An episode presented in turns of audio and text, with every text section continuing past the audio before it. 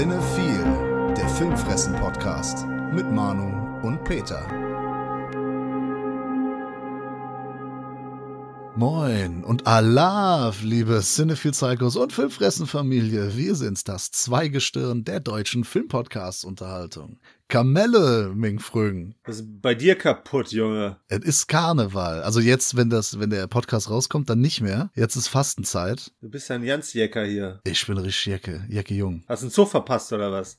Zug, Zug verpasst? Das wird noch nie aufgefallen. Normalerweise warte ich sehr lange auf den Zug. Schöne Grüße an die Deutsche Bahn. Nein, ich liebe ja Straßenkarneval. Finde ich super, wenn so Jugendliche schon morgens um elf sich selbst bekotzen, anfangen zu heulen und, und rotzevoll sind und sich dann halt so im, im halb bewusstlosen Zustand gegenseitig angrapschen. Ich, ich liebe es einfach. So schön. Hey, was, was tust du denn da? Du kannst dir doch nicht hier einen runterholen. Ich, äh, ich drücke meine Bewunderung für deine Schönheit aus. Und dazu noch diese wunderbare Musik. Ja, ganz normaler Montag in Bonn. Ja,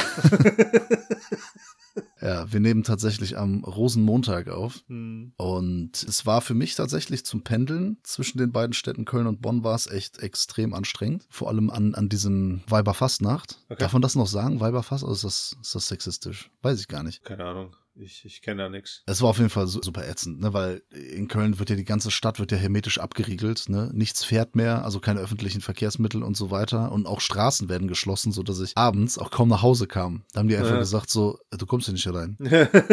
Ich so, ja, aber ich möchte gerne nach Hause. Und dann so, nein, nein, Zülpicher Straße ist, ist zu. aber ich wohne, ich wohne da. Ich möchte, ich möchte bitte dahin. Also ich wohne nicht, jetzt Datenschutz, ne? ich, ich wohne nicht auf der Zülpicher Straße, aber äh, In der Zülpicher Straße. die Richtung. Ja, genau.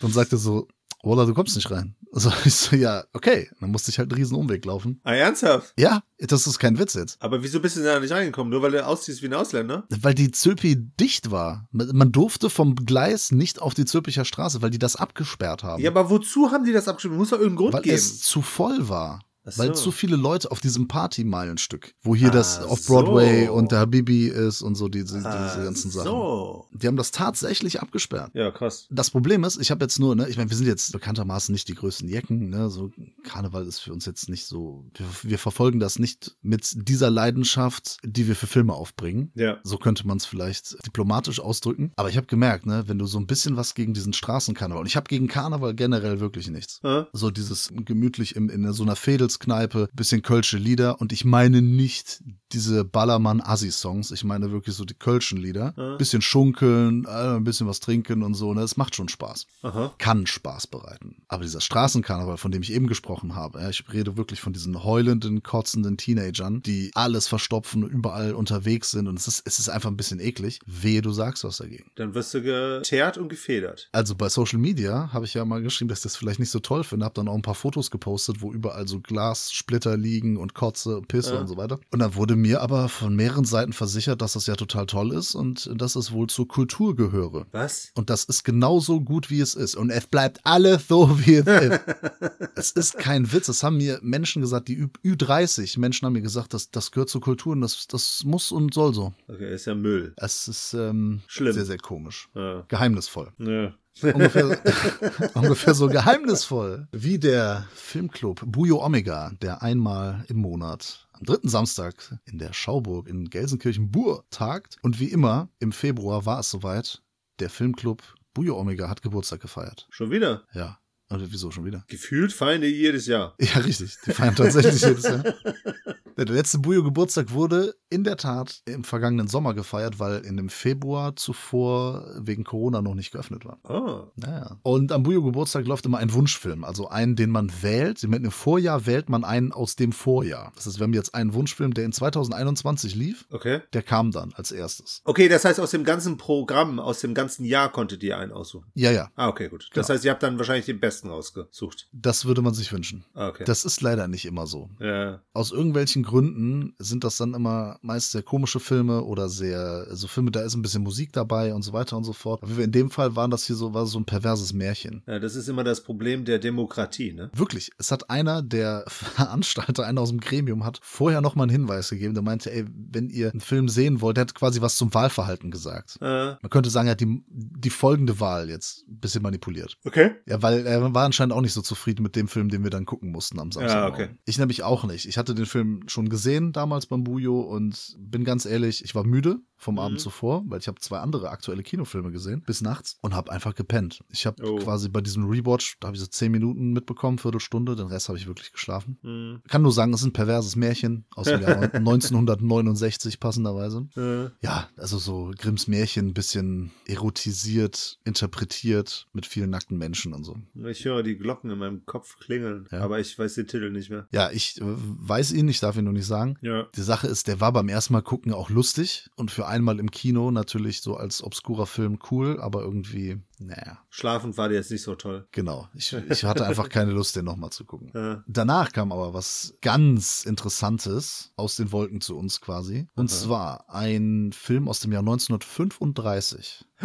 oh, das ist aber sehr früh. Stummfilm. Nee, kein Ah, okay. Stummfilm. Ne, äh, von äh, Reinhold Schünzel. Okay, sagt mir nichts. Der hat quasi, hat einen klassischen Stoff verfilmt. Sehr klassischen Stoff. Also Faust. was schon vor, nee, noch vor tausenden von Jahren äh, schon gab. Quasi so ein bisschen griechisches Theater. Eine Verwechslungskomödie, kann man sagen. Aha. Und hier stehen im Zentrum der Jupiter und der Merkur, ja, gespielt von Willy Fritsch und Paul Kemp. Mhm. Wir haben noch in Nebenrollen äh, Käthe Gold, wir haben Adele Sandrock, Hilde Hildebrand. Also ein paar Leute kennt man tatsächlich Aha. wenn man sich ein bisschen da in der Zeit auskennt. Und der Jupiter, der ist so ein bisschen so wie der, wie der Zeus, ist, ist, ist ein bisschen geil. Ne? Der ist so ein bisschen, der hat Bock. Auf der Erde sieht er dann ein, ein Mädel, ich habe den Namen vergessen, ist egal. Die findet er total toll. Und dann sagt er, ähm, ja, da gehe ich doch mal dahin und werbe um die. Und, und, und dieses äh, Mädchen halt in Griechenland natürlich, Mhm. äh, ihm fällt die überhaupt auf, weil sie halt zum Jupiter betet. Es äh, geht darum, dass sie möchte, dass, dass ihr Mann heil vom Krieg wieder zurückkommt. Und wir merken 1935, ne, das ist ein Film, in dem halt die Frauen darauf warten, dass die Männer aus dem Krieg zurückkommen. Ah, Ne? Also auch ein Bezug zur damaligen Zeit, also Zeitgeist. Es ist aber insgesamt lustig angelegt. Es ist eine eine Komödie, ein, ein, ein bisschen Musikstücken, es wird sehr viel gereimt. Es geht darum, dass der Jupiter dann auf die Erde kommt und durch einen Trick, das, der hat diese Masken aus Mission Impossible. Der kann machen, dass er so aussieht wie ihr Mann, wie der Amphitryon. ja, passt ja zu Karneval, ne? Genau, hat er die, die Maske aufgezogen. Und sein, sein Kumpel Merkur ist auch dabei und der äh, verkleidet sich dann auch oder halt lässt sich dann so umformen, dass er dann aussieht wie der Mann äh, von einer anderen da. Und somit spielen die beide, die werden beide gespielt von Willy Fritsch und Paul Kemp. Das heißt, sie bekleiden eine Doppelrolle. Oh. Inhaltlich ne, hat der Calpino auch ein bisschen zu Recht auch gesagt, ne, ist das teilweise schwierig. Also wie dann so die, die Helden des Krieges gefeiert werden, wenn sie dann nach Hause kommen und so. Mhm. Auf der anderen Seite ist aber der Regisseur, äh, die Mutter des Regisseurs ist Jüdin. Er hatte auch ein paar jüdische Sachen drin verarbeitet. Das haben mir dann ein paar Leute gesagt. Es geht unter anderem darum, dass eine der Damen ist halt sehr materiell und sehr auf so Äußerlichkeiten und, und also Klamotten und so fixiert und will unbedingt so einen tollen Hut geschenkt bekommen haben. Und den Hut, den sie dann bekommt, das wusste ich auch nicht, das hat mir dann einer gesagt, der Benny, äh, der meinte dann so, das ist aus so ein mittelalterlicher jüdischer Hut. Aha. Also irgendwie auch, ich weiß nicht, ich habe das nicht genau hinbekommen, in welche Richtung das geht. Ne? Möchte ich jetzt äh, wertfrei lassen. Auf jeden Fall äh, da auch aufgeladen politisch äh, in jeder Hinsicht. Aber als Stück sehr unterhaltsam, sehr lustig.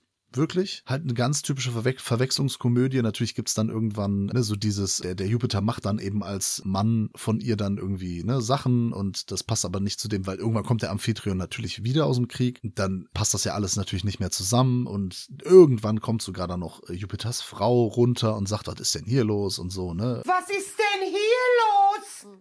Wie siehst du denn aus? Was machst du hier? und hier mein Mann, der schwere Nöter und so weiter und so fort. Ist aber vor allem technisch unfassbar krass umgesetzt. Viele Tricks werden angewendet, zum Beispiel mit Gegenschüssen, ne, so von wegen, wenn, wenn die miteinander reden, Mhm. die gleichen, also wo es die gleichen Schauspieler eigentlich sind, Ja. kann man mit Gegenschüssen natürlich gut machen, so über Schulter, aber manchmal sind sie trotzdem gleichzeitig im Bild zu sehen. Mhm. Also schon für damalige äh, Zeit, ist ein Schwarz-Weiß-Film natürlich. Technisch sehr gut gelöst, teilweise mit Rückprojektion, teilweise aber auch mit gewissen Schnitt, Schnitttechniken und so. Das ist schon ordentlich. Sehr aufwendiger Film, viele Statisten dabei, äh, aufwendige Sets und wie gesagt, gerade so von den visuellen Effekten wirklich beeindruckend. Sagen wir, das war ein unterhaltsamer und beeindruckender Film. Habe ich nicht mitgerechnet. Fand ich gut. Aber dann erklär mir doch mal bitte, wie Jupiter hierhin äh, reinpasst, weil das ist doch ein römischer Gott. Ja, das, das wird alles so ein bisschen durcheinander geworfen. Ist nicht Was, ne? Snickers ein römischer Gott?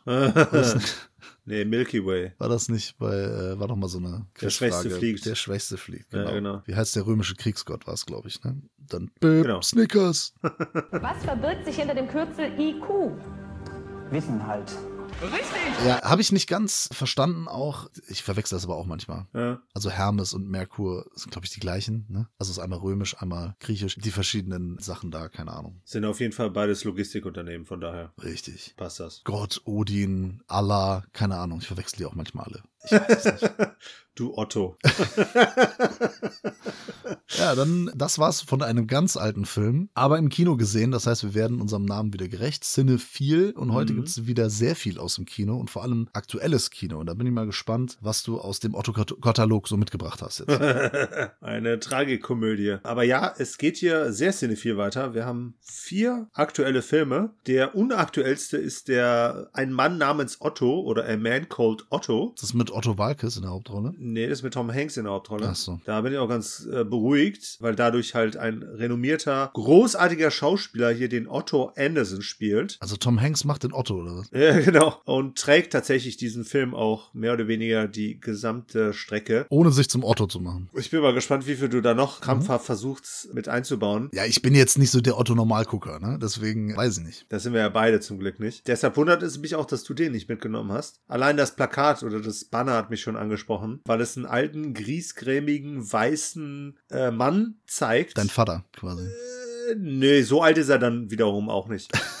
äh, also der, der Dein Otto. Vater oder Tom Nee, der Hanks? Otto. Okay. Otto. Wobei meinem Vater merkt man das Alter ja auch nicht an. Das stimmt. Aber das hatte mich tatsächlich schon angesprochen. Ich weiß gar nicht, ob ich einen Trailer gesehen habe. Ich wusste gar nicht, worauf ich mich einlasse. Äh, Ich habe nämlich den Trailer gesehen und der hat mich leider nicht angesprochen. Nee? Okay, Nee, gut. das, ich hatte das Gefühl, ich habe das alles schon fünfmal gesehen und also mindestens und der Trailer. Also halt dieses, ne, es ist ein alter Grieskram, Ja. harte Schale, bestimmt hat er einen weichen Kern und Vielleicht. Ach, ja, komm. Ja, es ist altbekanntes. Gran Torino und Ja, natürlich. Ne, wie sie alle heißen.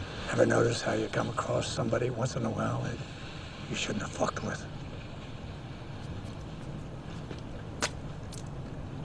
That's me. Ja, das ist wie bei dir mit Sportdramen. Mhm. Ich kann mich an sowas nicht satt sehen. Ja, das ist ja legitim. Sehr emotional, dieser Film, sehr emotionell. Ja. Und es ist auch wieder so ein herzerwärmender Film auf der anderen Seite. Ja, manchmal zeigt er so ein bisschen auch so die eine oder andere Facette von mir, weil ich bin ja eigentlich auch so ein Kriegskram, der- dem vieles nicht passt und der sich eigentlich tatsächlich immer so eigentlich ein bisschen mehr abschotten möchte, aber Ich glaube, weiß gar nicht, ob das die Filmfressen-Familie weiß oder mitbekommt, weil im Podcast glaub, bin ich eigentlich eher derjenige, Ja. der so rumdisst und so, ne? Ich bin ja immer der Stinkstiefel, der äh, alles immer abbekommt an Sachen. abbekommt, der austeilt vor allem. So. Vielleicht. Ja, denke ich schon. Nee, aber ähm, was der Umgang von vom Otto, äh, Tom Hanks hier mit seinen Nachbarn angeht, so benehme ich mich teilweise auch, aber nur unter bestimmten Menschen, sage ich jetzt mal. Äh, also so gehe ich halt mit dem Leuten auf der Straße jetzt nicht um, aber würde ich manchmal tatsächlich ganz gerne Du umgehen. wärst gerne Larry David manchmal. Ja, auf jeden Fall. Das wäre ich sowieso auch gerne, ja. My dad died about two years ago. Don't you think the sorry window is closed on that? Der macht es ja ein bisschen geiler auch. Der weist ja einfach Leute immer auf ihre Sachen hin. Ja. Der, der ist ja nicht unbedingt griesgrämig. Aber egal, okay, Otto. Jetzt. Ja, abgefuckt von der Gesellschaft. Hier in dem Fall äh, Otto von seinen Nachbarn so ein bisschen, aber letztlich kommt schnell heraus, er kapselt sich so ein bisschen ab, weil er einen äh, schweren Schicksalsschlag hinter sich hat, denn seine Frau äh, Sonja ist äh, gestorben. Und wir erfahren dann natürlich über den Film hinweg, wie es dazu gekommen ist, was er für eine schöne Beziehung mit ihr geführt hat, was für Umstände dazu geführt haben, wieso er so geworden ist und wie sich das eventuell ändern kann. Ne? Und in solchen Fällen packt man natürlich auch immer, sag ich mal, das Thema Völkerverständigung mit rein. Man packt halt eine, ich glaube, es war eine Mexikanerin, die Marisol Mendez, die von Mariana Trevino gespielt wird, die ich eben erwähnen wollte als Sidekick von Tom Hanks, weil die ist hier so der emotionale Anker. Das ist so die, der, der Hoffnungsschimmer für ihn, weil sie mit ihrer Familie, die vierköpfig ist, also mit Mann und zwei Kindern, zieht halt in diese Nachbarschaft ein und ist die erste Nachbarin, die tatsächlich mit ihm versucht anzubändeln. Ne? Also so tatsächlich auch versucht, irgendwo eine gewisse Freundschaft zu entwickeln. Und so halt ihn so ein bisschen aufwärmt und dann halt auch quasi irgendwo versucht, ihn zu verstehen, warum er so ist und das eventuell zu ändern im, im Sinne für die Nachbarschaft. Und das, das entwickelt sich dann tatsächlich auch so ein bisschen zu einer Art Familie. Es hat hier und da immer wieder auf die Tränendrüse gedrückt. Das mag ich aber irgendwie. Ja, gut, wenn ich, wenn ich das weiß, dann kann ich bei dir auch mal auf die Tränendrüse drücken. In meiner Faust, Junge. Als ob. Nee, aber es ist dann irgendwie doch schön zu sehen, wie er dann halt da aufgeht, wie er sich eventuell auch ändert und das funktioniert halt. Das ist handwerklich alles toll. Wir haben Thomas Newman, der hier die Musik liefert, was ich auch gern wieder gehört habe. Der hat früher auch viel mit Tom Hanks Filmen halt auch zu schaffen gehabt. Regisseur ist jetzt nicht der renommierteste. Der hat bis jetzt eigentlich auch nichts äh, gemacht, wo ich sagen würde, ja, voll geil. Das, was am nächsten in die Richtung geht, ist, wenn äh, Träume fliegen lernen oder schräger als äh, Fiction, also Stranger Than Fiction. Ansonsten kam da nicht so groß was Cooles bei rum. Aber ich finde, hier hat er ein ganz cooles Ensemble von Schauspielern zusammengekriegt. Dabei ist jetzt auch, sind die wenigsten irgendwie bekannt, bis auf Tom Hanks halt. Also ich kannte zumindest keinen von denen. Aber das ist charmant, das funktioniert. Was mich ein bisschen stutzig gemacht hat, ist, das ist ein Film ab 12 FSK 12. Ne? Das heißt, da können Kids ab 6 mit ihren Eltern rein. Und ich habe den in der Nachmittagsvorstellung gesehen und da waren auch Eltern mit ihren Kindern drin. Mhm. Und ich habe nach 10 Minuten gedacht, scheiße, ernsthaft? Die gehen mit den Kindern in so einen Film rein, weil der halt sehr schnell sehr düstere Tone anschlägt, weil, ich glaube, das ist in der Synopsis auch zu lesen. Ich weiß nicht, ob es über die Trailer zu, äh, zu sehen ist, aber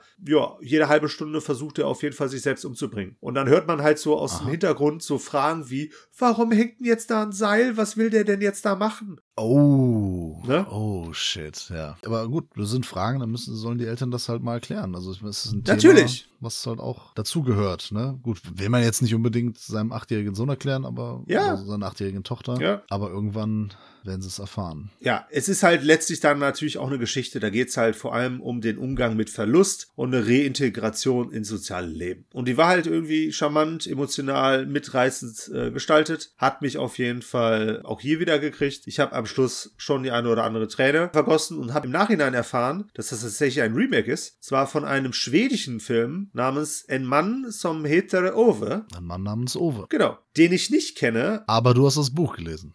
Auf dem der Film basiert. Richtig, von Frederik Backmann. Das wusste ich tatsächlich vorher auch, aber Okay. ja, ich habe trotzdem irgendwie mich nicht in dem, im Kino gesehen. Ich hatte da irgendwie nicht so nicht so Bock. Ich fand den Trailer sehr generisch, muss ich sagen. Und vor allem dann, als ich dann noch erfahren habe, dass es ein Remake eines skandinavischen Films, da habe ich mir gedacht, ah, okay, weil die Skandinavier haben halt immer so einen, so einen bissigen, häufig auch sehr schwarzen Humor. Mhm. Da weiß ich nicht, ob die das so transferiert haben. werde ich vielleicht mal irgendwann sagen können, weil ich werde mir das Original auf jeden Fall angucken, weil ich halt, wie gesagt, so die Thematik ganz cool finde. Wann willst du denn das Buch lesen in den nächsten 20 Jahren? Ich will mir den Film anschauen. Ach so, ja gut, das könnte funktionieren. Ich hoffe es für dich. Ansonsten flipp ich hier aus. Ja, ich flippe aus hier! Nee, und es ist halt auch wieder eine Top-Leistung von Tom Hanks. In so einer Rolle habe ich ihn, glaube ich, bis dato noch nicht gesehen. Und ja, es funktioniert. Also, ne, was Clint schafft, schafft ein Tom Hanks natürlich sowieso. Von daher kann ich empfehlen. Ähm, ist natürlich jetzt kein überaus aufmunternder Film, ne, aber schafft es dann tatsächlich mit der Thematik dann irgendwie doch noch irgendwas Hoffnungsvolles hier zu erzählen. Also empfiehlst du diesen Film? Ja, auf jeden Fall. Alles klar. Dann lass uns mal was zu einem viel tiefgründigeren Film kommen. Okay. Auf diese Besprechung habe ich mich schon gefreut, in Anführungsstrichen. Ja? Ja, ich, ich habe gehofft, dass du den gesehen hast, weil die Sache ist ja, der wird ja aktuell wirklich Mhm. von allen Seiten getreten. Richtig getreten, echt, ja? Ja, schon. Also gefühlt habe ich bis jetzt noch keine halbwegs positive Stimme gehört. Ja, wir sind natürlich als Mainstream-Podcast, der immer nur Marvel-Filme bespricht, was mittlerweile Mainstream ist, das hätte man sich ja vor 20 Jahren auch nicht gedacht. Ja. Da haben wir uns natürlich Ant-Man and the Wasp Quantumania angeschaut. Ja. Und ich als Marvel-Fanboy hast du gedacht, ich bin natürlich mal wieder zufrieden, ne? Weil ich bin, und das muss ich ganz ehrlich sagen, häufig bei den Marvel-Filmen, gerade am Anfang, also wenn ich aus dem Kino gehe, bin ich immer guter Laune, denke ich immer. Stimmt. Ja. Ich bin sehr schnell zufriedenzustellen, was das Marvel Cinematic Universe angeht. Ich gehe mit den Filmen sehr selten hart ins Gericht. Äh, Ist ja nicht schlimm. Also ich mochte Black Panther nicht. Ich glaube, die ersten hier Thor 1 und 2, Captain America den ersten nicht. äh. Solche Sachen. Da sind schon ein paar frühe Werke und dann tatsächlich jetzt so ein paar Spätwerke, die auch meine Begeisterung nicht finden konnten. Aber ich denke, dass du eher in eine andere Richtung hier auch äh, tendierst. Du gehörst zu der Mehrheit, glaube ich. Weil ich das ja sonst immer tue, oder was? Nö. Ich weiß nicht, ob du da die Qualitäten dieses Films äh, nicht gesehen hast oder so, aber wir können ja erstmal erzählen, worum es geht. Ja. Es geht natürlich um Ant-Man, aka Scott Lang, der jetzt zusammen mit Hank Pym, dessen Frau hier Michelle Pfeiffer, schon vergessen, wie die heißen. Jeanette Van Dyne. Ja, genau. Zusammen mit seiner Tochter, die Cassie Lang, die jetzt auch schon Jugendliche ist, ne? Ich habe die Erinnerung, im ersten Film, da war die fünf oder so. Ja, die macht ja auch irgendwann einen Sprung von fünf Jahren, ne? Wegen des Blips. Ach so, stimmt. Das ist ah, ein ja, Endgame. stimmt. Ja, ja, genau. Ja, ja. Naja, auf jeden Fall diese ganze Mannschaft, inklusive der Wasp, gespielt von Evangeline Lilly, die Hope, werden die in den Quantum, Quantum Realm gezogen. Alles, was man nicht erklären kann, ist natürlich immer Quantum. Irgendwas mit Quanten und so. Tech-Babble. Was man nicht erklären kann. Aha. Ja, ist ja so. Um das irgendwie, es ist irgendwas, irgendwas mit Wissenschaft. Quantum. Okay, alles klar. Klären kann man das schon. Es ist nur schwer, das irgendwie zu visualisieren oder so zu erklären, dass das ein Laie versteht. Ja, auf jeden Fall sind die da in diesem Quantenraum. Ich weiß nicht, wie die das im Deutschen sagen. Also im Quantum Realm, so heißt das auf jeden Fall immer im Original. Ich habe natürlich im Original geschaut. Im Kino in 2D, also ich kann zum 3D-Effekt nichts sagen. Kannst du was dazu sagen? Zum 3D-Effekt? Ja. Ich habe den in 3D gesehen, aber der war jetzt nicht besonders geil. Also kein großer Mehrwert. Also in 2D sieht es auf jeden Fall aus wie Spy Kids. Das kann ich schon mal sagen. So von den Effekten her. Die sind auf jeden Fall dann in dieser super, in der Welt, die super, super klein ist. Die sich da in diesem Quantenraum abspielt, weil die alle dann super, super, super klein werden. Wurde ja vorher im MCU schon eingeführt. Okay, aber das Ganze hier ist schon unrealistisch, ne? Diese ganzen Welten in diesem Quantenraum. Nur so nebenbei, aber bitte. In dem Film ist alles unrealistisch. nee, überhaupt nicht. Spielt auch fünf Minuten auf der Erde. Ja, aber die wurde gerettet von, von Ant-Man. Das ist auch nicht realistisch. Naja, das muss man natürlich irgendwie alles glauben. Die sind auf jeden Fall in einem Quantenraum und da gibt's dann ganz viele Welten auf einmal. Und das habe ich nicht ganz verstanden. Ich dachte eigentlich, dass die Michelle Pfeiffer, die Janet, zusammen mit dem Hank Ja. in dem Quantenraum war. Lange Ja. Zeit. Aber es stimmt gar nicht. Nee, die war anscheinend irgendwie alleine da über Jahre drin. Keine Sie war, sie war alleine da und hatte auf jeden Fall, Freunde gemacht. hat schon was erlebt, genau. Ja. Bekanntschaften geschlossen und so weiter. Und die Handlung des Films ist einfach, die müssen da wieder raus. Dann, ist, Ja. Ja, wir wollen halt da raus und dann, ups, da ist ja auch Kang the Conqueror. Genau, jemand nicht rauslassen. Das ist ja auch sehr entscheidend. Genau, gespielt von äh, Jonathan Majors, auf den ich mich in Creed 3 sehr freue, weil der ein unfassbares Muskelpaket ist und irgendwie scheint er auch sehr sympathisch zu sein. Der spielt den Gegner, ne? Ja, ja, genau. Aber der wohl auch eine berechtigte Agenda hat, einen Huhn mit ihm zu rufen. Aber in äh, Creed meinst du? In Creed, ja, ja. Ist, ist aber ein sympathischer Schauspieler, sag ich mal so. Ja, ich kenne den nur aus dem Film jetzt hier erstmal. Okay, er kam natürlich auch in der Loki-Serie schon mal vor. Das ist jetzt nicht so der Riesenspoiler, dass der hier vorkommt, weil er wird ja der neue Bösewicht der Phase 5 im Marvel MC, äh, Cinematic Universe. Genau. Ich wusste gar nicht, dass die Phase 4 schon vorbei ist. Das wusste ich auch nicht. Wurde mir jetzt aber zugetragen, Wakanda Forever war wohl der Abschluss, der endgültige Abschluss war das Holiday Special der Guardians. Ich habe Wakanda Forever immer noch nicht gesehen. Ich auch nicht. Aber auf jeden Fall sind die da in dem Quantum Realm und das ist halt Star Wars. Es ist halt einfach Star Wars. Und äh, aber mit der Qualität von Spy Kids, was die Optik angeht. Also es gibt eine Szene, da geht, da kommen die in eine Kantine, in eine Bar kommen sie, die Äh. nicht die Kantina ist, aber äh, dann treffen sie da auf komische Wesen. Einer sieht aus wie ein Brokkoli, aber den treffen sie Achso, vorher schon. stimmt. Ja. Und das ist etwas, was mich da wirklich direkt genervt hat. Klar, es gibt viele Leute, die ja Kritiken haben an dem Film. Ich habe ganz andere Kritiken an dem Film. Und das ist nämlich dieses, man kann da ja jetzt alles machen. Man hat Ja. komplette Freiheit, wenn man kreativ ist und das auch umsetzt. Ja. Und es ist so, dass alle Viecher, die da rumlaufen, irgendwie humanoid aussehen. Ja, vor allem, aber die sehen auch alle anders aus. Man hat das Gefühl, da gibt es nicht zwei von der gleichen, in Anführungsstrichen, Rasse. Ja, oder Sorte oder was auch immer. Ja, ja, genau. Das ist doch völlig unrealistisch. Das ist ja mal das eine, aber das andere ist, dass die halt alle irgendwie immer ein Gesicht, zwei Ja, Augen und so, äh, zwei Arme, zwei Beine und so. Dann, dann gibt's da so eine Art Pferde, also es gibt so Viecher, die natürlich sehr stark an Pferde angelehnt sind, sodass wir wieder ein bisschen so ein Western-Thema haben. Dann gibt's ein Fluggerät, das ist halt ein Rochen, der halt fliegt. Ja. Und der auch wirklich aussieht wie ein Rochen. Anstatt dass man sich jetzt wirklich was Neues ausdenkt, bringt man nur Sachen, die man halt schon kennt von der Erde. Aber man orientiert sich ich halt auch schade. immer an Formen und Gegebenheiten, die man halt kennt. Ne? Ja, es ist nur Bekanntes, abgesehen von der super dünnen Story. Die übrigens hätte, und das ist eigentlich auch total Quatsch, wieso hat denn die Janet nicht gesagt, ey, ich habe da in einem, in einem Quantum Realm, hab ich Äh. den Kang, Kang getroffen, der Conqueror, das ist ein ganz fieser Möb, wir dürfen da nie wieder rein. Stattdessen lassen die ja erstmal die Tochter, die Cassie, da rumexperimentieren, aber so, dass die Janet es nicht mitbekommt. Was totaler Quatsch ist. Warum bekommt die Janet nicht mit, wenn Cassie und Hank da forschen am Quantum Realm? Also das ist so bescheuert konstruiert, das ist total unglaubwürdig. Ja. Ich habe den Figuren nichts abgekauft. Die müssen ja nur einmal miteinander beim Essen reden oder so, oder in, im Vorbeigehen in dem Haus da irgendwie. Äh, was machst du denn gerade? Ah ja, ich bin hier im Quantum Ram unterwegs oder so. Ich, was sagt die denn dann? Nichts. Ich guck Pornos Ja. oder was? Ich weiß nicht. Also was, was soll denn das? Total an den Haaren herbeigezogen. Dann gibt's ein Cameo, das ist jetzt kein Spoiler, weil ich war im Kino und dann da war direkt ein Plakat, obwohl ich nicht wusste, dass er mitspielt. Bill Murray, Mhm. komplett verschenkt. Er spielt einfach Bill Murray und macht ein paar zotige Anspielungen und, das war's dann halt. Äh, Die Sache ist, äh, jetzt habe ich wieder so viel erzählt. Peter, was sagst du denn zu dem Film?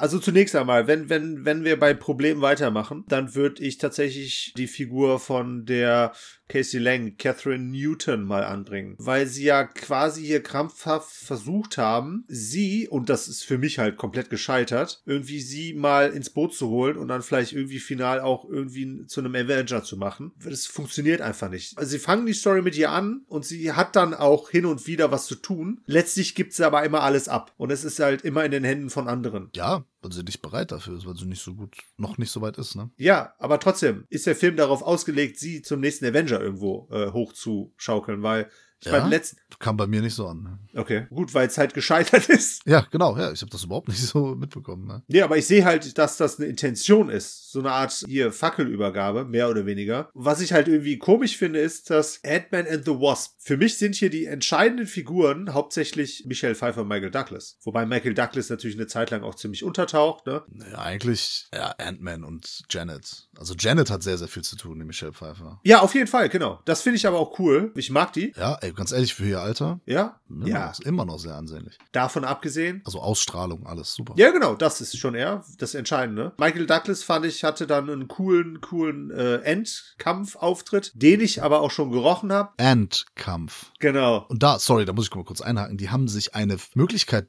durch die Hände gleiten lassen, da habe ich gedacht, so, wieso haben die das denn nicht gebracht? Oder war denen das selbst schon zu billig? Weil irgendwann erklärt nämlich der Hank, gespielt von Michael Douglas, sagt so, ja, Science and Science. Oder irgendwas so, Science Stuff, Ja. Science and Science. Anstatt zu sagen, Science. Ach so, war ja mein Gott.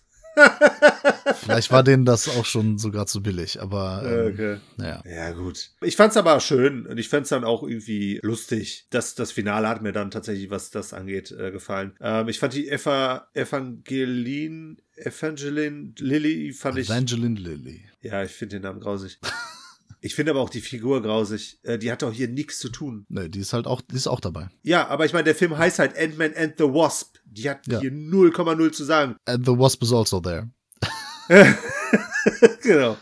Aber die Perücke sieht super aus. Nee, das sieht grausig aus. Die Frisur passt nicht. Das weiß nicht, wer diese Entscheidung getroffen hat. Ich hoffe mal sie selbst, weil dann kann man keinen anderen dafür verurteilen. Ja, klar, die Story ist dünn. Die toben sich da aus, was die Effekt, äh, was die, was die Welt da unten angeht. Äh, Finde ich, finde ich okay. Findest du wirklich, die toben sich aus? Das ist ja genau mein Kritikpunkt. Ne? Es ist nicht Everything Everywhere All at Once. Es ist nicht, noch nicht mal hier Doctor Strange in the Multiverse of Madness. Es ist halt einfach Star Wars. Einfach Leute, die unterschiedlich aussehen. Der, der Quantum Realm ist einfach, das, das, das könnte überall sein. Aber der Quantum Realm an sich, okay, dass sie da atmen können, auch so eine Sache, ne? Weil die Sauerstoffatome müssten eigentlich auch riesengroß sein. Egal. Geschenkt, nehmen wir mit, weil sie müssen ja ständig die, die Maske, obwohl sie haben ja Helme, durch die sie vielleicht atmen könnten. Die ziehen sie aber immer wieder ab, damit man sieht, dass die Schauspieler auch da sind. Darf sie nicht mit Science kommen. Ja, Science. Ähm, und das ist ja das Problem, dass dieser Quantum Realm, da hätte man wieder so viele Möglichkeiten gehabt und die hat man genauso wenig wie in Doctor Strange einfach mal genutzt, um uns irgendwas Neues zu erzählen. Außer diese, diese einen Szene da mit dem Possibility Storm, wie auch immer, wo es dann zigtausend, also der auch dann, wenn er anfängt, auch Armee der Finsternis ist, ne, die Bruce Campbell, äh, wenn Ja. er sich da teilt und so. Ja. Hier ist es dann Paul Rudd, alles, was man schon mal gesehen hat. Ja, ja, aber mit Auston meine ich jetzt tatsächlich visuell, was, was die, die, die unterschiedlichen äh, Spezies und so angeht. Ja, fand ich, fand ich lame. Also da ist ja jede Star Trek Next Generation Folge, ist ja mindestens dran. Habe ich nichts von,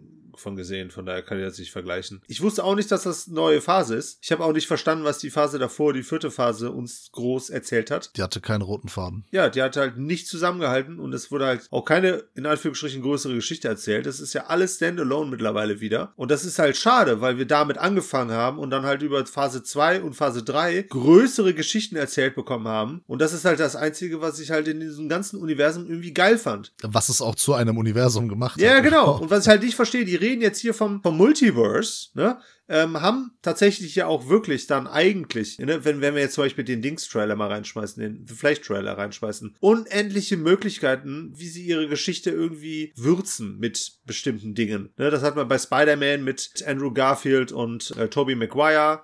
Solche Geschichten. Das unendliche Möglichkeiten, die es da eigentlich gibt. Und dann, was machen die hier? Für, führen ihre eigene größere Geschichte überhaupt nicht weiter. Führen jetzt im fünften Teil einen neuen Gegner ein, der mich ehrlich gesagt so ein bisschen knarschen hat lassen. Weil ich kann es nicht verstehen. Du kannst ja mal versuchen. Ich kann mir vorstellen, dass du die Figur von Kang, dem Aroba hier auch äh, von ihm cool gespielt fandst und dass du die Figur auch cool findest. Ich kann damit nichts anfangen. Nee, das Problem ist, in den Comics ist das halt ein wirklich starker, großer Gegenspieler. Okay. Wir haben den ja schon hier in Loki in der ersten Staffel gesehen. Du? Da war er aber noch nicht, äh, okay, da, da war er aber Ah. auch noch nicht so bedrohlich. Ich habe dieses Bedrohliche von ihm noch nicht verstanden. Und ich habe überhaupt nicht verstanden, jetzt in Ant-Man and the Wasp Quantumania, Ja. dass er, wenn er da mit der Janet gestrandet ist, dann kann er ja nix. Und dann erst, wenn dieser Energiekern seines Schiffs aufgeladen ist, kann er wieder was mit seinem Anzug. Nee. Später ist aber dieser Energiekern auch nicht da und da kann er auch wieder. äh, Das ist total inconsistent, wie der Franzose sagt. Das, das, ich verstehe nicht, woher seine Macht kommt, wie er das alles. äh, Also er hat gar keine Hintergrundgeschichte. Und das finde ich total schwach. Es wird einfach behauptet,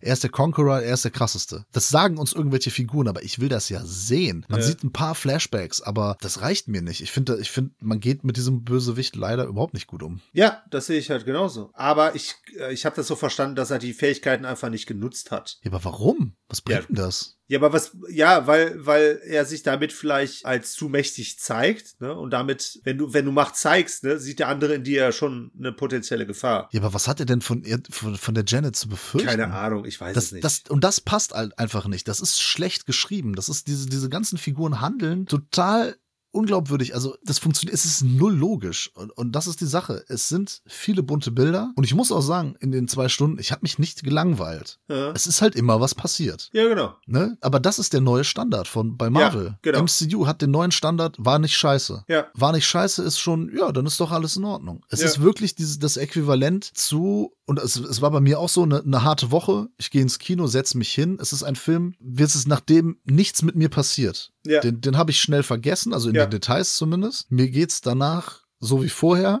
es ist einfach, ähm, der, der regt mich nicht an, an zu irgendwas, soll er vielleicht auch nicht. Das ist pures, also manche nennen das Unterhaltung, keine Ahnung, für mich ist es einfach nur so berieseln lassen, Mhm. bunte Bilder, zwei Stunden ablenken von der normalen Welt und das war's. Aber nichts Nachhaltiges. Das ist wirklich nur ganz an der Oberfläche, was echt schade ist. Ich sage ja nicht, dass alle anderen Filme im MCU total intelligent sind und, Äh. und mehrschichtig und so. Aber da fand ich die Unterhaltung auch viel besser und das war besser geschrieben. Die Figuren waren äh, nachvollziehbar. Es, die Handlungen hatten zum Großteil nicht in allen Filmen, aber ne, es, es gab ein Konzept. Es gab wirklich epische Filme und das ist für mich nicht episch. Ich finde das Ne, es war so eine Mischung aus dem Rammstein-Musikvideo Links 234 und Spy Kids 3D vielleicht. Ja. Sah auch nicht gut aus. Das ist Ja. die Sache. Ne? Das ist ja nochmal ein anderer Punkt. Die Effektteams da, da arbeiten ja zigtausend dran, haben den ganzen Abspann gesehen. Und die werden ja dann immer so sehr kurzfristig überhaupt aktiviert oder dann, dann wird nochmal kurzfristig alles geändert. Mhm. Deswegen sieht das auch äh, häufig nicht so gut aus. Und irgendwie, also mir fehlt da so echt die Seele in den Filmen. Mir fehlt da eine ganze Menge und es ist halt schon in etwa das, was du sagst. Ich habe mich emotional hier nicht finden können. Das hat mich nicht mitgenommen. Es war wirklich nur ein Berieseln äh, lassen. Man konnte mal zwei Stunden lang musste man über nichts nachdenken und wurde in Anführungsstrichen in gewisser Form unterhalten, konnte halt in diese Quantenraumwelt in gewisser Form halt äh, abtauchen. Ja, aber man durfte ja auch nicht mal über die Geschichte nachdenken. Das ist halt die Sache, ne? Ist doch Des schön. Films. Man durfte nicht mal über den Film nachdenken. Ist doch schön. Weil dann alles wie ein Kartenhaus zusammenfällt. Aber es ist letztlich ja dann auch so, so ein bisschen ein Armutszeugnis. Abgesehen davon, dass wir nicht wussten, dass das äh, der erste Film der Phase 5 ist. Wie soll der Scheiß hier weitergehen? Gut, Kang bringen sie jetzt hier von mir aus dann als, als großen neuen äh, Gegner, aber was was hat die ganze Phase davor für einen Sinn ergeben? Was erlauben diese Phase? Jetzt mal ehrlich. Die, die Phase davor habe ich nicht verstanden. Hab, muss ich aber auch ganz ehrlich sagen, ist die erste Phase, bei der ich nicht alle Filme gesehen habe. Ich habe Okay. immer noch nicht Black Widow gesehen, ich habe äh, Wakanda Forever nicht gesehen, ich habe She-Hulk nicht zu Ende geguckt, ich habe diese Miss Marvel äh, nicht geguckt. Es interessiert mich auch ehrlich gesagt immer weniger alles. Das ist die Sache. Es, es ist immer weniger interessant. Und ich finde halt, so langsam ist der Punkt erreicht, wo ich mir sage, so, ganz ehrlich, ich muss mir das nicht mehr angucken. Nee, ich habe auch wirklich Ant-Man the Wasp nur geguckt. Es war, es war Freitag. Ich Ja. wollte ins Kino. Ich wollte Knock at the Cabin gucken. Der lief aber nicht. Er lief später. Da habe Ach so, ich gedacht, okay. ey, bevor ich jetzt nach Hause fahre, dann kriege ich nachher meinen mein Hintern nicht hoch. Mhm. Dann gucke ich vorher noch was. Und das war der Film, der von der Zeit her gepasst hat und bei dem ich wusste, ja gut, den kann man halt so weggucken, den kann man halt im Podcast besprechen und Marvel geht ja eigentlich immer. Und das ist auch mein Fazit, ist eben dieses, der Film ist nicht scheiße, er hat mich nicht Ja. gelangweilt, aber ansonsten auch nichts zu bieten. Ja. Können wir in etwa so stehen lassen. Ich würde es ein bisschen positiver sehen, aber es, ist, es reicht tatsächlich nicht, um mein Interesse an diesem ganzen Multiversum weiter zu befeuern. Weil die Sache ist halt, ich fand den Trailer von The Flash irgendwie geiler als den ganzen Film hier. Da sage ich immer, der Trailer von Guardians of the Galaxy Volume 3, der hat mich emotional mehr gepackt als der ganze Ant-Man-Film. Mhm. Echt? Ich fand den nicht so geil. Ja, der Anfang mit diesem Ball, dieser blöde Gag da, ne, der ist ausgelutscht. Aber Mhm. ähm, alles danach, wenn wir Rocket sehen und ne, wo er vielleicht herkommt und so weiter und dieses We Are Groot und alles, also ich habe da das Gefühl, dass wir uns da mindestens von einer Figur, wenn nicht sogar von mehreren verabschieden müssen. Es ist ja auch James Gunns Abschied aus dem MCU, ne, weil er die ganze Ja. DC-Sache da übernimmt. Ja. Da freue ich mich drauf, weil bisher Guardians of the Galaxy halt immer eine sichere Bank waren. Das stimmt, aber wie kommt Gamora zurück? Wir werden sehen. Okay, ich dachte, das wüsstest du vielleicht schon. Gut. Nö. Okay, na gut. Ich spoiler ja auch nicht hier. Wir sind ja, Ja. sehr spoilerphob. Machen wir ja nicht. Ja, es ist also der Final Cut vom James Gunn. Ja. In der Tat. Wird immer einfallsreicher, wenn es um die Überleitung geht. Denn ich habe es mich getraut, das französische Remake von One Cut of the Dead zu gucken. Final Cut of the Dead. Da bin ich sehr gespannt. Ich habe mir den nämlich noch nicht angeguckt. Der läuft auch sehr selten. Also bei Ja. uns in Bonn läuft er tatsächlich nur in einem Kino. In Köln waren es, glaube ich, zwei Kinos. Ja, total spartanisch läuft er. Ja, aber ich meine, ne, der war im Französischen mit äh, deutschen Untertiteln. Im, Im Originaltitel heißt er auch nur einfach Schnitt. Ganz lustig. International Final Cut. Und ja, wir waren es dann natürlich Final Cut of the Dead, damit klar ist, welche Richtung das geht und was es dann letztlich sein soll. Weil es ist nun mal eine neue Verfilmung von One Cut of the Dead. Und wie ich finde, relativ nah dran. Es gibt den einen oder anderen Punkt, den er hier anders macht, aber letztlich, wenn man es runterbricht, ist es schon für heutige Verhältnisse ein Remake. Das, das Coole an One Cut of the Dead war ja grundsätzlich, dass man einen Film sieht, der wurde ja auch tatsächlich dann so beworben, so der schlechteste Film ever, sowas in Richtung zumindest. Und wir haben uns dann eine Zeit lang tatsächlich gewundert über bestimmte Dinge, weil ein paar Sachen einfach irgendwie nicht logisch erschienen. Und dann hat es im zweiten Teil wurde uns halt eindeutig gezeigt, woran das lag, so dass der Film dann am Schluss Sinn ergeben hat. Also zumindest das, was wir anfangs gesehen haben. Fand ich war jetzt so das Hauptgimmick. Ja, natürlich, ja, ja. Ja, so, ich kann dich beruhigen. Das ist genau das gleiche hier. Also die Frage, beruhigen, ist das cool, wenn man den, wenn man das Original kennt und weiß, worauf es hinausläuft? Ich hatte ursprünglich Bedenken, dass das funktioniert. Es war auch so in den ersten 10, 15 Minuten habe ich mir gedacht, so, ah, okay, das wirkt jetzt irgendwie alles ähnlich wie der erste. Wurde dann auch irgendwo alles bestätigt, aber es hat trotzdem wunderbar funktioniert. Der ist genauso lustig. Wie gesagt, ich kann es jetzt nicht mehr direkt vergleichen, ne? aber ich fand den sehr unterhaltsam ab einer gewissen Moment. Und das Krasse ist halt, er bedient eigentlich einen recht simplen Humor. Ja, ja, klar. Der Mehrwert ist natürlich in dem Fall, und das erfahren wir sehr früh, das ist jetzt für mich auch so gesehen kein Spoiler, es ist quasi Metafilm, weil es wird hier ein Film nach dem Original gedreht. Also das Original existiert und die Franzosen werden halt beauftragt, für einen Sender einen ähnlichen Film zu machen. Beziehungsweise ne, das, was Ah. die Amerikaner mit den Remakes in den USA immer machen, ist ja eigentlich nur eine Idee aus Japan äh, oder aus dem asiatischen Raum allgemein oder von mir aus auch aus dem skandinavischen Raum oder aus dem ja, mitteleuropäischen Raum zu nehmen, eine Idee zu nehmen, einen, einen erfolgreichen Film, ne, kannst ja auch in Deutschland hier nehmen, das Experiment oder so, und das dann sozusagen für den eigenen Markt halt mit, mit den, auf die Sehgewohnheiten anpassen. Ja, aber es gibt auch manchmal 1 zu 1 Remakes, ne? Sowas wie Quarantine zum Beispiel, das habe ich 1 zu 1 Rack. Ja klar, aber trotzdem, das guckt Ami ja eher als Rack, das meine ich. Es ist auf die Sehgewohnheiten Ich weiß, was du meinst. Oldboy zum Beispiel, der hatte diese ganzen äh, Sachen. Ich habe den nie gesehen, das Remake, aber der ist ja. Ja. komplett anders gewichtet. Komplett anderen Fokus. Äh, überhaupt nicht, die Figuren so angelegt, überhaupt nicht verstanden, worum es Ja. da wirklich Ja. geht. So Einfach so zu einem Actionfilm gemacht quasi. Ja. In manchen Szenen. Mir geht's halt tatsächlich hauptsächlich so um diese Horrorgeschichten, weil da, da sprichst du ja in den USA auch ganz andere Sprache als beispielsweise in Japan. Ich denke dann immer klassisch an The Ring. The Ring hätte ich auch gesagt, ja. Genau. Und damit spielen die hier ganz schön, weil dann halt auch äh, japanische Vertreter des Originals mit reinkommen. Und er hat so ein paar wirklich coole Einfälle, besonders in Bezug auf die Filmindustrie. Und das halt zusätzlich zu dem, was das Original schon so cool gemacht hat, haben sie es hier auch geschafft. Wirklich? Also die Franzosen zur Abwechslung mal. Ich kenne jetzt sonst keine großen französischen Remakes von irgendwelchen Filmen. Aber das hat wunderbar funktioniert. Fand ich, hatte seinen Flair. Also nicht den Rick und auch nicht hier diesen, diesen deutschen Rapper. FLR. Ne, genau. Aber ich bin überrascht. Ich hätte nicht gedacht, dass sie es hinkriegen, den so nah am Original zu bringen, mit so ein paar Inkredenzien noch dazu, ist aber dann trotzdem mit diesen wenigen Inkredenzien, die sie noch dazu packen, das irgendwie dann doch wieder so einen zwei Stunden beste Unterhaltungsfilm hinkriegen. Bin ich sehr überrascht. Fand ich sehr gelungen. Kann ich empfehlen. Und man sollte ihn jetzt schnell gehen, weil ich nicht glaube, dass er sich lang in den Kinos halten wird können. Nee, der wird ja auch ständig, äh, die Werbung dafür, die, die, die Trailer werden ja hauptsächlich in den Programmkinos gespielt und Genau. so weiter. Eine Frage, also ich würde den ja auch äh, gerne sehen. Ja? Jetzt bin ich ein bisschen äh, beruhigt, dass er dann das auch zumindest ein bisschen einlösen kann, ne? Dass er dann Hm. auf jeden Fall auch, er hat Daseinsberechtigung, ja? Ja, schon. Okay, das ist gut. Weil ich mo mochte den One Cut of the Dead, mag ich auch sehr gerne. Hm? Da kann man ja nur auf Holz klopfen, Ja. dass das äh, mit Remakes und so weiter und mit Filmen generell so weitergeht. Hm. Und auf Holz geklopft haben auch die Besucher in dem Film Knock at the Cabin. als so.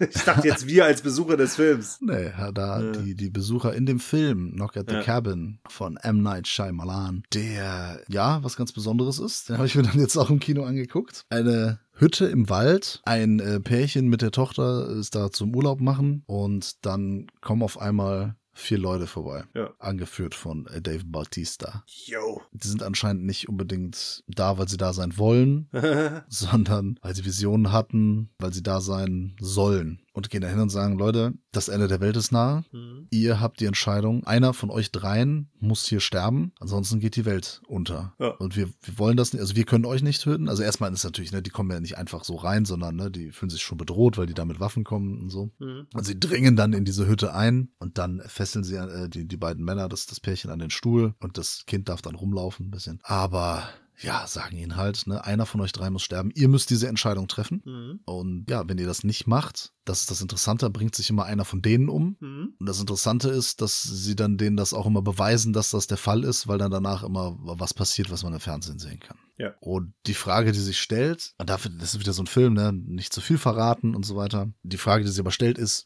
sind die alle nur, haben die nur einen Schatten?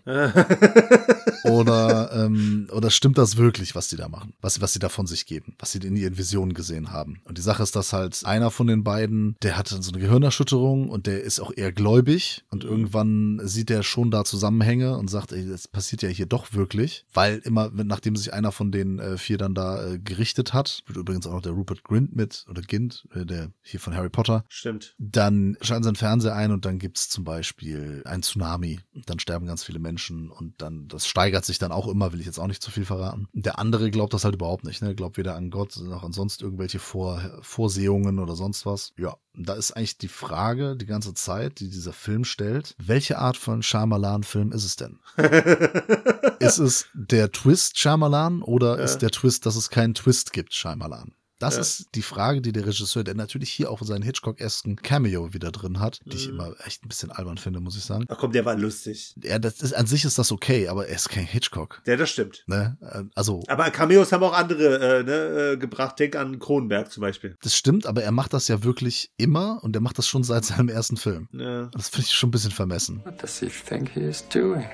Äh, Unbreakable ist mein Lieblingsfilm von ihm und danach wird schon schwierig. Er gibt Six Sense und so und Dings. Äh, Vielleicht gibt es noch ein, zwei gute, aber das ist, ist schon alles nicht immer so super, finde ich. Auf jeden Fall ist, äh, hält er dem Vergleich mit Hitchcock nicht stand. Ja gut, das tun die wenigsten. Ne? Ja, der auch nicht nur gute Filme gemacht hat, ne, muss man auch mal fair sein, aber okay. Und das ist es, weil vom, vom Prinzip her ist es ein, ein Home Invasion Thriller. Ja. Nur, dass wir eben uns fragen müssen, wie würden, erstens, wie würden wir in der Situation agieren? Ich würde beide töten. Wie beide. Nee, das bringt ja gar nichts. Die müssen sich ja selbst töten. Dritten. Scheiße. Ja, die müssen das selbst entscheiden und das auch durchführen. Dilemma. Ja. Und zweitens, welcher Scheimerland-Film ist es? Welche Art von, von denen? Das ist das, was uns da um, umtreibt. Wie hast du den Film gesehen, Peter? Mit deinen Augen natürlich. Und im Kino, tatsächlich. Äh, ja.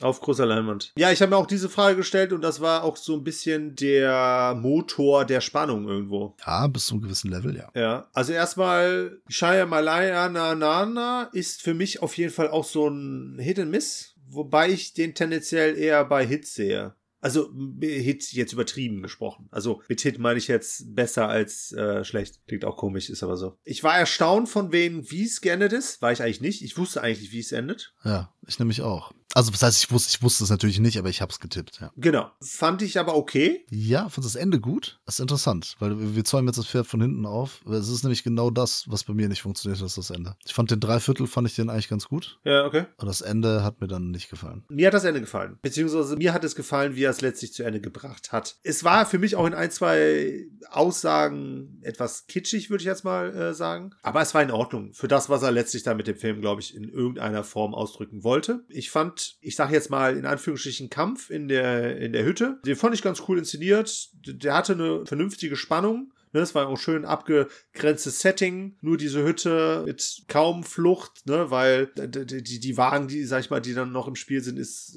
klar, dass man die eventuell aus dem Spiel nimmt, weil man das ja hier ähm, quasi, man, man hängt hier fest. Ja, er dreht ja schon länger nicht mehr so große Filme. Hat ja schon häufiger so. auch mal Flops gelandet, ja. Ja, aber das Bezug auf was nimmst du jetzt bei mir? Kammerspiel und Ach so, begrenztes ja. Setting und so weiter. Der Film war recht günstig. Ja, aber es finde ich funktioniert. Aus dem Setting holt er schon mal viel raus. Ich finde es natürlich schade, dass er eine FSK, ich glaube, der hat eine FSK 16 gekriegt, ne? Ja. Ja, das sollte er auch, ja. Ja, aber er hätte für mich gerne eine FSK 18 kriegen können. Damit meine ich jetzt, er hätte brutaler sein können, weil man ja auch hier den einen oder anderen Tod sieht. Und den hätte ich mir tatsächlich dann auch expliziter gewünscht. Funktioniert auch so, aber Finde ich, passt nicht zu der Art Nö. Film. Weil es eben nicht, ist ja kein Horrorfilm oder ein Splatterfilm oder so. Das ist schon Nee, eher so ein, so ein Thriller, ne? So Mystery. Psycho. Psycho, Mystery, Thriller. Ja, hätte ich, das hätte ich jetzt zum Beispiel nicht gebraucht. Nehme ich generell gerne, aber Ja. ja, da, nö. Hat auch so Spannung, finde ich schon besser. Er hatte auf jeden Fall ein paar ha- harte Momente. Ich find, fand das Ensemble ganz äh, sympathisch. Interessant natürlich die Hauptfiguren gewählt. Ne, das schwule Paar, was letztlich auch eine Aussage mit sich bringt. Und vor allem halt auch, weil sie eine Adoptivtochter haben, die nicht weiß ist. Ich glaube, also die hat, ist auf jeden Fall asiatisch gelesen. Ja, aber was haben sie daraus gemacht? Nichts. Es geht ja nur um die Konstellation, weil die auch die quasi vorbestimmt ist. Weil die ja quasi für eine, in Anführungsstrichen, bessere Welt Ach so, ach so, okay, okay, ja, ja, okay, von dem Aspekt meinst du, okay. Ja. Von daher, da- ich meine, das hat er ja nicht ohne Zufall gewählt. Ne, Da, da hat er ja schon einen Okay, Hintergedanken ja, ja, okay. Ja, ja, so hatte ich erst gar nicht gedacht, ja. Okay. Ich fand es auf jeden Fall bis zum Schluss in gewisser Form spannend. Jetzt nicht übermäßig, aber ich würde tendenziell sagen, das ist auf jeden Fall einer seiner besseren Filme. Die ähm, in Anführungsstrichen Plagen, die, die Umweltkatastrophen, das sehen wir jetzt auch leider nicht ausufernd. Wie gesagt, ne?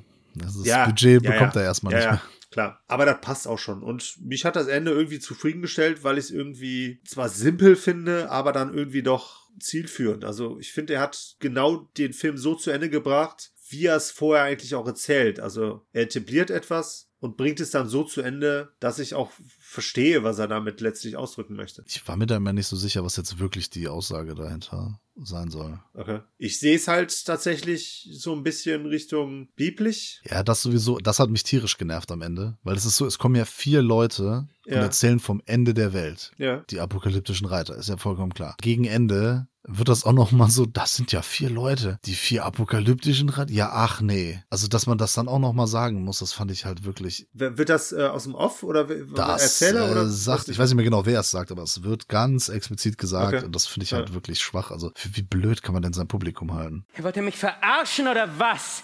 So blöd kann keiner sein! Ich fand tatsächlich das Tape fand ich ein bisschen nervig. Der Song, das fand ich irgendwie albern. Das, das, das war mir dann zu. Das am Ende? Ja, genau. Ja, den, die Aussage fand ich halt wieder gut, weil es ist dann so dieses, von wegen, so Lebbe geht weiter oder so. Ja, aber für mich auch irgendwo dieses Jenseits nochmal gezeigt. Also so, das ist schwer bei dem Film, äh, Ja. ne, da wirklich in die Tiefe zu gehen, weil man dann halt auch vieles vorwegnimmt. Die Grundidee finde ich total cool. Ja. Ich habe das Buch natürlich nicht gelesen, auf dem das basiert, aber keine Ahnung, wie wie es da läuft oder ob das da wahrscheinlich noch ein bisschen detaillierter erzählt ist, das Coole ist, dass immer für jedes Argument dafür, ne, so nach dem Motto, ah, das stimmt jetzt, was die uns hier erzählen, das Ende steht wirklich vor der Tür, gibt's auch Ja. immer ganz rationale und logische Erklärungen dafür, dass es auch nicht so sein kann. Ja. Und das gibt's halt sehr lange. Ja. Bleibt sehr schön in der Waage, aber die Frage ist trotzdem immer, was würde man selbst machen? Klar. Also ich wage wirklich zu bezweifeln, dass jemand dann seinen Partner oder seine Tochter umbringt, ne? ohne jetzt zu verraten, ob das hier der Fall ist oder nicht. Ja, aber, ja, klar. Also es ist natürlich immer schwierig, sowas möglichst realistisch umzusetzen, aber ich finde, die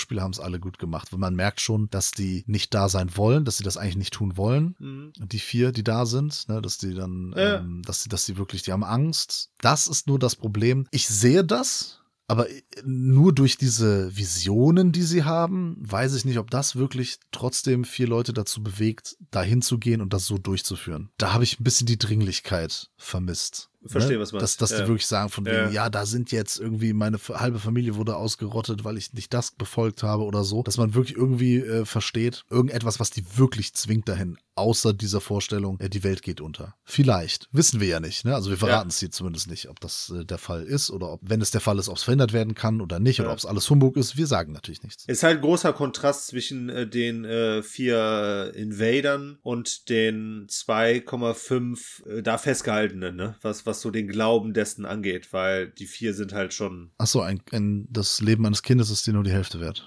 Habe ich das richtig verstanden, ja? Ja, korrekt. Ja, wenn, wenn überhaupt. so zweieinhalb. die zweieinhalb Menschenleben, die da sind. Ja, so Okay. von der Größe her, äh, ja schon, ne? Ja, ja, ja. Nee, aber ich meine, das, das Mädchen, das hat da ja, glaube ich, so das größte Problem, hinter dieses ganze moralische Dilemma äh, zu steigen. Aber es ist halt schon ein großer Kontrast in dem, was die Leute hier glauben, glauben sollen und letztlich dann vielleicht nicht glauben. Ja. Also ich kann da nur sagen, ich war am Ende dann doch ein bisschen enttäuscht. Ich habe Old nicht gesehen. Äh, The Happening ist natürlich Quatsch. Unbreakable ist super. Also er ist besser als The Happening. Er ist weit weg von der Qualität eines Unbreakable. Ich weiß nicht. Ich würde ihn da auch so im Mittelfeld anordnen. Fängt gut an, aber hat dann wirklich so die paar Problemchen, die ich gerade gesagt habe. Und das Ende passt mir dann doch nicht. Äh, passt hier nicht in äh, Kram. Nee. Ja, das ist schade. Ja, aber gut, du, du bist auf jeden Fall auch auf der Seite, dass er dann tendenziell, also der Film tendenziell zu den besseren seiner Werke zählt. Ja, aber ich kenne nicht alle seine Filme und ich muss sagen, dass ich viele auch einfach nicht so gut finde. Ja. Ich mochte Science schon nicht sonderlich, The Village gefällt mir nicht. Aber die habe ich auch alle nur einmal gesehen und sehe da auch keinen großen Rewatch-Wert für mich. Äh, Ja, ist nicht der größte Filmemacher, das stimmt. After Earth ist, glaube ich, so der Film, den ich mir als letztes angucken werde. Was der auch von ihm? Ja, ja, genau. Das ist der mit Will Smith? Ja, genau. Ah, okay. Und äh, Dem seinem. Sohn, genau. Karate Kid. Ja, richtig. Und der Kravitz-Tochter. Ja, nee. Ich, ich, ich habe Schlimmeres erwartet tatsächlich. Wobei, ne, sein letzter, äh, okay, Old war kacke, hatte ich ja gesehen und auch wirklich so betitelt. Ja. Aber die Filme davor, Glass und Split, denen konnte ich auch was abgewinnen. Ich konnte den auch was abgewinnen, ja. Die waren ganz gut. Ja. Solide, ja. Er hatte schon mal schlechtere Zeiten als aktuell. Sagen wir es mal so. So ist es. Dann bleiben wir unserem Motto treu, dass wir die letzte Filmbesprechung einem Patreon-Pick widmen. Mhm. Der treue Till hat sich einen Film gewünscht, den wir jetzt gezogen haben in unserer internen Lotterie. Mhm. Das ist aus dem Jahr 2020, also zur Abwechslung mal ein recht aktueller Film. Jo. Von und mit Viggo Mortensen heißt der Mann. Drehbuch geschrieben, Regie geführt, spielt eine der Hauptrollen und es ist ein Drama. Es ist im Prinzip die The Father trifft auf Moonlight oder so. Ja. Es ist hier so, dass es um, ja, um wen geht's? Eigentlich geht's um den Vater, ne? Ja, ein, ein älterer Mann, gespielt von Lance Henriksen, der, der Willis, der leidet an Demenz. Ein Thema, das jetzt immer wieder in Film, in Funk und Fernsehen äh, vorkommt, das immer mehr Menschen auch äh, beschäftigt. Unter anderem auch Willis, Bruce Willis, das ist ja jetzt äh, bekanntermaßen, also hat äh, wirklich Demenz diagnostiziert. Stimmt. Ja. Ne? Also es gab ja schon Anzeichen dafür. Vor einem Jahr hat er sich ja schon zurück äh, aus dem aktiven Schauspielgeschäft zurückgezogen. Ähm, jetzt ist es ja vor kurzem, glaube ich, offiziell dann äh, rausgekommen. Und wir haben noch gar nicht gesagt, wie der Film heißt. Der heißt Falling.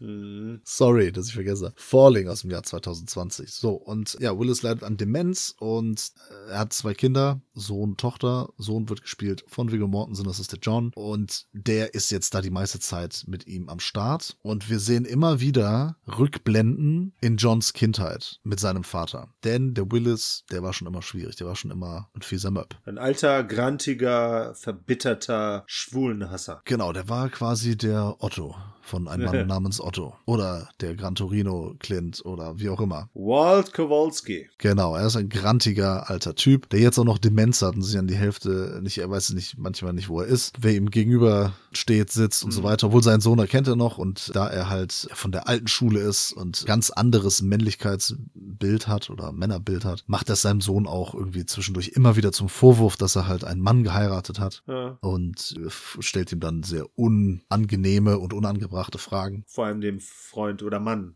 Ja, Mann, genau. Das betont er auch immer wieder, weil er sagt, ja, hier dein Boyfriend und so. Und dann sagt er aber, hey, he's my husband. Ja. Und immer wieder ganz, sehr häufig dazwischen geschnitten, die, die schwierige Kindheit auch. Äh, Also die, die, die Familie hat da schon unter dem Vater gelitten, bis die Mutter Ja. sich dann da mal losgesagt hat, dann ausgezogen ist und äh, die Schwester hatte auch drunter gelitten. Die kommt jetzt hier nicht ganz so präsent vor. Ein bisschen in den Rückblenden, einmal bei einem Essen, wo die dann alle zusammensitzen. Mhm. Das waren auch Szenen, die ich damals gesehen hatte, als der Film beworben wurde. Aber habe ihn jetzt doch zum ersten Mal gesehen. Ja. Du auch. Ich auch. Und damit ist er ja quasi auch ein, äh, ein Vorbild für The Father, nicht umgekehrt. Ja, der ist, gut, The Father ist aus 2020, der ist aus 2020. War mir nicht mehr so bewusst. Ich meine, gut, letztlich ist der Lance Henriksen nicht ansatzweise ein Anthony Hopkins. Das hat, glaube ich, auch keiner erwartet.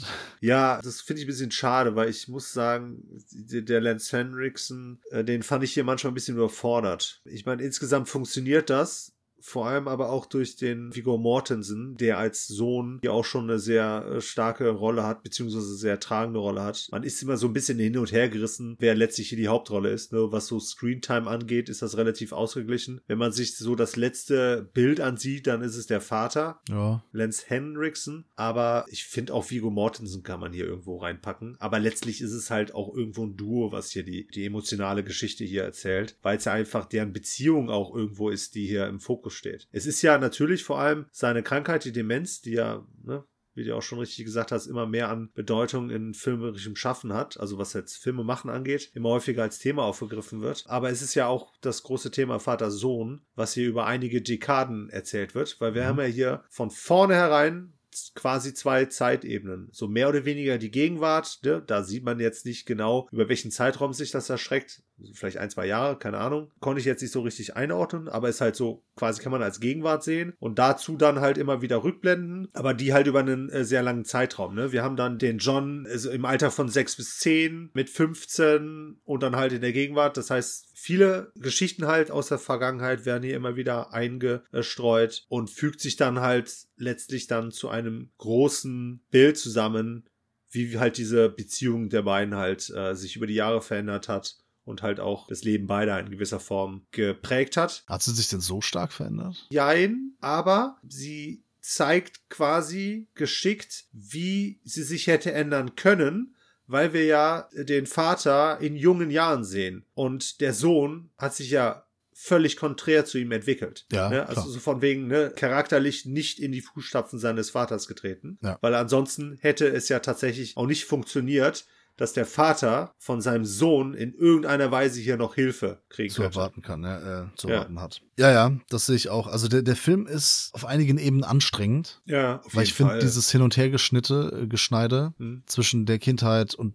äh, der Jetztzeit ist schon, das geht sehr häufig hin und her. Hm. Das ist mir schon negativ aufgestoßen. Dann ist dieser konstante Homo-Hass, den der Vater da an den Tag legt, ne, das ist auf Dauer, das ist mir so auf den Keks gegangen. Ja. Ich konnte es halt echt irgendwann nicht mehr hören. Da kriegt man halt echt selbst ein bisschen Hass und so. Das, das, das irgendwie vertrage ich das nicht mehr so gut. Ne? Also diese ist ja auch nicht nur Homofeindlichkeit, das ist ja auch alles Mögliche. Also er ist ja nur am Haten die ganze Zeit. Ja, ne? Er ist ja, ja. wirklich der Menschenfeind. Gaspar, mir gefällt das. Ja. Und das ist einfach nur anstrengend. ist die Sprache, die einen so mürbe macht. Ne? Ja, die, genau. Die Worte, die er die ganze Zeit benutzt und die Leute, wie er die immer niedermacht. Ja, Es haben ja alle so gute Intentionen. es hat mich leider auch irgendwie an jemand aus meiner Verwandtschaft erinnert, die schon länger nicht mehr lebt, aber der auch nicht so ein guter Mensch war und auch wirklich Leute immer alles zu, zu ihrem Problem gemacht hat. Ja. Immer, also den Leuten nichts gegönnt hat. Ja, und dann immer noch mal drauf und irgendwie provozieren und, und, und noch mal nachtreten und so weiter und so fort. Viggo Mortensen hat ja äh, gesagt, dass er den Film, also er hatte, am Ende steht ja auch in Memoriam oder was auch immer, in Memory of, Ja. zwei Herren aus seiner Familie. Ich weiß nicht genau, wen er damit meint, aber er hat wohl in seiner Familie sehr viel Demenzerkrankungen erlebt. Stiefvater, Onkel und so weiter und so Ja. fort. Also auf beiden Seiten der Eltern wohl. Und hat das dann wohl abgebildet. Das will ich ihm auch gar nicht absprechen. Das hat er bestimmt auch irgendwie gut gemacht. Ich finde es als Film funktioniert das für mich nicht so sonderlich gut. Okay. Ich habe den Vater auch am Ende nicht mehr nicht gemocht. Also es hat überhaupt gar keine Veränderung. Die hat bei mir gar nicht stattgefunden. Jetzt, okay. Ich fand, der, der war halt ein Arschloch. Der war ein Arschloch, als er jung war. Der war ein Arschloch, als er alt war. Und Ja. hinzu kam dann noch die Demenz. Aber ein Ja. Arschloch war er immer. Hm, das stimmt. Klar, was das abbildet, ist gut. Man kümmert sich vielleicht trotzdem um Familie, weil man eben verwandt ist, weil es eben Familie ist. Ich bin ja auch der Meinung, man muss Familie nicht immer lieben. Oder beziehungsweise vielleicht liebt man Familie, aber mag sie nicht. Okay. Ja, das sind einzelne Teile der Familie. Ich finde schon, Ja. man, kann, man kann auch sagen, es ist Familie, ich liebe dich trotzdem, aber ich mag dich nicht. ja? Gibt, gibt's, ne? Gibt, gibt so ein paar äh, Leute vielleicht auch in meiner Familie, wo ich sage, so, ja, okay, irgendwo findet Liebe statt, aber Sympathie oder, oder, ne, es ist gerade nicht so da. Hm. Äh, das kann ich verstehen. Hier habe ich das jetzt auch so gesehen, dass er das so darstellt. Aber ja, es läuft irgendwie auch auf nichts hinaus, habe ich das Gefühl. Okay, was ich teilweise sehe, ist, es gibt immer wieder Hif Ho Hoffnungsschimmer. Weil letztlich sehen wir ja in der Gegenwart hauptsächlich die Leiden seiner Demenz. Was das für seine Umwelt vor allem halt auch heißt. Weil es halt permanenter Hass ist, den er hier jedem gegenüberbringt. Und das finde ich ist relativ auf diese Krankheit gemünzt. Weil zwischendurch haben wir immer wieder Situationen, wo die Demenz scheinbar keinen großen Einfluss auf ihn hat und er beispielsweise mit der Tochter der beiden. Also er hat klare Momente, das ist aber auch bei Demenz normal. Man ist ja nicht die ganze Ja, Zeit ja, klar. verwirrt. Ne? Ja, ja, genau. Aber in diesen Momenten zeigt er sich halt auch von einer etwas anderen und vor allem menschlichen Seite, wenn wir ihn dann beispielsweise mit der jungen Tochter der beiden sehen. Ja. ja, aber ich weiß jetzt gar nicht, welche Szene du meinst. Ne? Nee, aber eigentlich immer, wenn die Tochter, obwohl, gut, jetzt ein paar Situationen, er ist auch arschig, ne? Aber meistens, wenn er mit der Tochter alleine, der nicht unterwegs ist, aber da. Dann ist er auszuhalten, ne? Ja, genau, genau, genau. Ladies Man. nee, aber das, ne, wo, wo er halt mit der Jugend in gewisser Form halt, In Kontakt kommt. genau. Dass ihn das so ein bisschen pusht. Er es mag sein, aber dann kommt halt so eine Szene wieder beim, beim Urologen. Mhm. gespielt von David Cronenberg. Das war mir auch viel zu viel. Also dann, dann kriegt er ja da so ein bisschen Prostata untersucht, ne? Ja. Und dann macht er die ganze Zeit so schwulen Gags. Ja. Ich auch denke so, äh, jetzt, jetzt ist auch übertrieben. So, da kann er vielleicht mal einen Spruch bringen, aber doch nicht die ganze Untersuchung über, noch von wegen, ja, das wird euch gefallen und haha, nicht, äh, Doktor, dass ihr das auch noch gefällt und haha und Aber realistisch ist das schon, ne? boah, weiß ich nicht. Also wie, also wie fokussiert ist der denn? Der ist ja, ich kenne Schwule, die sind nicht so sehr auf Schwule fixiert wie er. Ja. Wie sehr kann man denn darauf fokussiert sein? Das ist ja das ist ätzend. Ja, aber in dem Kontext ist ja irgendwie nachvollziehbar, wenn es da um eine Darmspiegelung in Anführungsstrichen geht. Ja, aber der, lass, lass ihn einen Spruch bringen, okay, gebe ich ihm, aber dann wirklich, na, das ist ja auch geschrieben, ne? Und dann, dann bringt er da einen Spruch nach dem anderen. Das war mir, das war mir einfach zu viel. Er hat es seinem Vater gewidmet, ne? Also wer weiß, ob er da nicht vielleicht aus tiefer eigener Erfahrung halt äh, auch schöpft und das halt genau so hier uns auch erzählt. Vielleicht etwas übertrieben. Das mag sein, das weiß ich nicht. Ich finde, als Film finde ich es nicht gelungen. Ja, ist ja okay. Weil er auch visuell jetzt zum Beispiel, der, der The Father hat visuell ganz stark aufgefahren. Ja. Ne, ja. Das wirklich so dargestellt und so. Klar, Anthony Hopkins ist nochmal eine andere Nummer. Hm. Klar, ist auch interessant zu sehen, dass wenn der Vater halt nicht sympathisch ist. Hm. Und dann, ne, dass man trotzdem da ist. Ne? Das habe ich auch in meiner Familie erlebt, dass man, also nicht ich persönlich, sondern äh, bei Verwandten, die dann sich trotzdem um ihre Eltern gekümmert haben, obwohl die Eltern zu denen vielleicht nicht so gut waren. Ja. Aber es sind dann halt die Eltern, man macht es und so weiter. Ich verstehe das alles, aber es hat mich emotional jetzt nicht so gepackt, wie zum Beispiel The Father oder, oder auch andere Familiendramen. Das äh, fand ich dann schon schade, ne? Ja, das gebe ich dir. Äh, emotional fand ich ihn auch weniger ergreifend als andere Vertreter wie The Father. Und er war letztlich auch, zumindest habe ich das so verstanden, äh, oder so ist er bei mir angekommen, letztlich war er auch, hat er auch auf eine etwas negativere Note irgendwo geendet. Auch wenn das letzte Bild Freudentränen in gewisser Form sind, haben wir hier keine gefühlte Selbstkatharsis. Ne? Also Ah. kein Relief in irgendeiner Form. Nee, das mag realistisch sein, ne? weil das Leben hat ja nicht immer, Ja, genau. Ja, ja. bietet nicht immer die Möglichkeit. Genau, ich denke halt auch genau das ist es, was er abbilden wollte. Ähm, und es ist vielleicht auch das, was uns dann irgendwo bitte aufstößt. Also mir stößt es in gewisser Form bitte auf. Was mich noch ein bisschen gestört hat, weil man es so sehen kann, nicht sollte, aber du hast richtig gesagt, Sohn entwickelt sich konträr zu seinem Vater. Das ist äh, der Grund, warum er ein guter Mensch ist. Ne? weil Ja. Viggo Mortensen ist hier, der John ist äh, durchaus ein geduldiger, ein guter, ein fürsorglicher Mensch. Ja, vor allem in Bezug auf seinen Vater, ne? was der da erträgt und trotzdem ihm. Äh, ne? Bis er ihm mal ordentlich die Meinung geigt, ne, was, was wirklich gut tut, wo man wirklich sagt, Ja. boah ja, Junge, sag's ihm endlich, schrei's ihm ins Gesicht. Ähm, Ja. Er schreit ja auch zurück und so. Das ist auch alles okay. Ist so dieses, man könnte es so verstehen, so nach dem Motto, er wird komplett das Gegenteil, so nach dem Motto, dass er wird dann auch homosexuell, weil sein Vater immer Cocksucker gesagt hat und immer dagegen war, so, so nach dem Motto, Schwulsein ist so Erziehungssache. Das finde ich schwierig. ja, findest du, dass das die Aussage ist? Ich sage nicht, dass das die Aussage ist, ich sage, man kann das so interpretieren. Ähm, ich Ja, sehe wenn es man nicht homophob so. ist. Ja, äh, ich sehe auch natürlich so, dass es natürlich, äh, dass es viel interessanter ist und natürlich auch Sinn ergibt, wenn der Sohn schwul ist und er dann damit konfrontiert ist auch die ganze Ja, Zeit. ja, klar. Aber es ist letztlich einfach, ist er nur eine Bürde und anstrengend und zwar für, für alle, mit denen er Schwul in zu sein? Kontakt ist. Der Vater. Achso. Der Vater ist einfach nur eine Bürde und schwieriger Film hat mich leider nicht so bekommen. Fand, fand ich schade, also gefällt mir leider nicht. Das ist schade. Ich fand den in dem, was er erzählen möchte, fand ich ihn gut, aber auch wirklich schwierig und anstrengend, weil ich auch Schwierigkeiten hatte, ihm irgendwann weiter zuzuhören, weil selbst für mich ist das schon zu viel Hass, den er ja anderen entgegenbringt. Aber gut, so ist das nun manchmal mit dieser Krankheit. Ich, ich wünsche das keinem. Ich hoffe auch, äh, weil ich mir vorstellen kann, dass das halt auch äh, unfassbar anstrengend ist, jemanden in der Familie zu haben, um den man sich dann halt auch kümmern muss. Hm. Und letztlich hat der Film das, glaube ich, auch irgendwo so ein bisschen ausgestrahlt. Ja, ich wollte noch sagen, dass ich äh, Viggo Mortensen da in der Rolle fantastisch finde. Ja. Der ist wirklich ein guter Schauspieler. Also Ja. immer, wenn ich ihn sehe, auch hier bei dem The Green Book, den viele ja zu kitschig fanden und so, da spielt er aber wirklich verdammt gut. Ja. Der ist wirklich ein guter Schauspieler, der kann sich richtig in, in Rollen rein äh, versetzen und kann auch verschiedene äh, Dialekte äh, machen und so weiter. Ich finde auch Lance Henriksen macht's gut. Also da, da hat wahrscheinlich auch dann der Mortensen als Regisseur und als Schauspieler da viel aus ihm rausgeholt.